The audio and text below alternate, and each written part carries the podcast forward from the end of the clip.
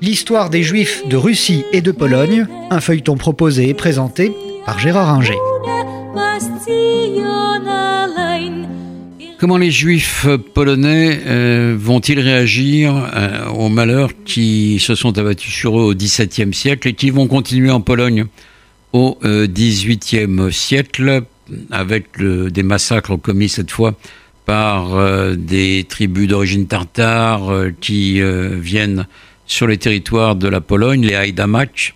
et qui vont continuer la longue litanie euh, des horreurs commises par les Cosaques de euh, Chmelnytsky.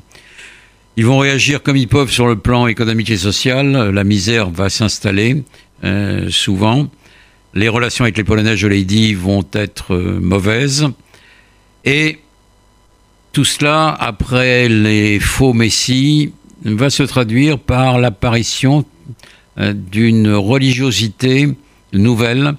qui va donner naissance au euh, chassidisme. Le, chassidisme est né en Pologne, dans le sud de la Pologne, euh, grâce au Baal le maître du bon nom, qui va, avec son, sa relative inculture, car il n'a pas suivi les yeshivot traditionnels,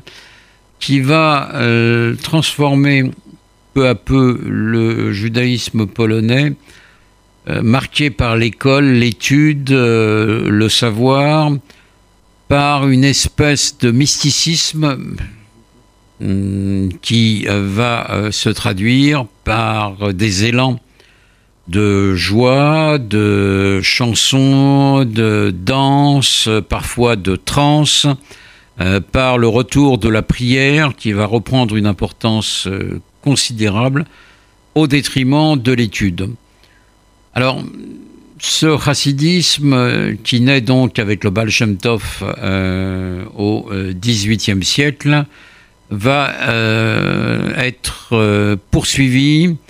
par des maîtres différents dans le sud de la Pologne et de l'Ukraine par Rabbi Isaac Lev de Berditchev qui est un grand nom du judaïsme, qui va faire des prières ardentes à Dieu, qui va lui parler, qui va s'adresser à lui, qui va lui demander pourquoi il se comporte aussi mal à l'égard euh, de son peuple, mais qui ne remettra jamais euh, ses décisions en cause et euh, qui se pliera toujours à son autorité, mais en, se, en râlant plus que nécessaire souvent mais au travers de poèmes de euh, grande qualité. Euh, le second grand maître du chassidisme dans le sud de la Pologne, c'est Rabbi Nachman de Bratslav, qui lui va rassembler des contes, des histoires euh, fort belles,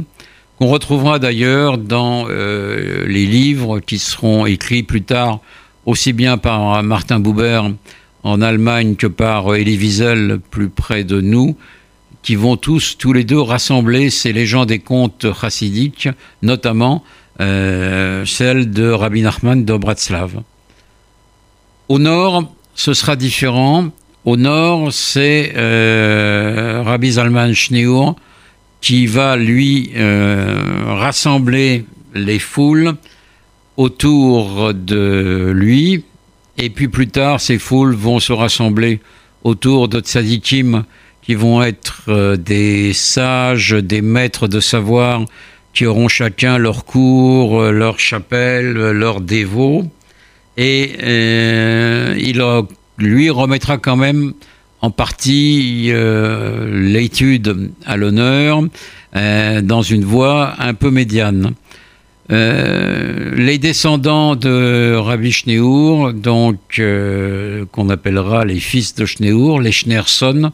vont donner naissance au mouvement Chabad, donc au mouvement Lubavitch, qui va continuer du XVIIIe siècle jusqu'à aujourd'hui. Euh, alors, ce chassidisme va se heurter très fortement à la tradition juive de l'étude du savoir, des yeshivot,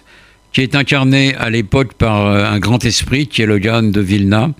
euh, qui va constituer ce qu'on appelle les mitnagdim, les opposants au courant chassid et qui euh, va rassembler autour de lui tous ceux qui considèrent que le judaïsme, c'est d'abord le savoir, l'étude, et qu'on ne peut pas être ignorant si l'on prétend euh, être euh, juif. Les relations entre les mitnagdim et les chassidim vont être fort mauvaises. les uns et les autres se dénonceront joyeusement à la police tsariste, qui n'en demandait pas tant pour persécuter les juifs. Finalement, à la fin du XVIIIe, au début du XIXe siècle, les choses vont euh, s'apaiser un peu entre les deux courants, notamment parce que, comme je l'ai dit, euh, le mouvement euh, Chabad va lui remettre l'étude à une certaine place. néanmoins, tout ça va laisser des traces. Donc, on assiste à un bouillonnement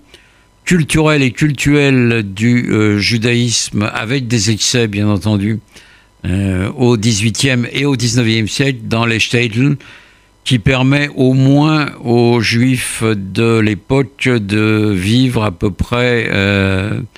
non pas décemment sur le plan matériel, mais d'avoir une certaine joie de vivre et de euh, faire face à l'adversité avec une dose de mysticisme et en même temps de joie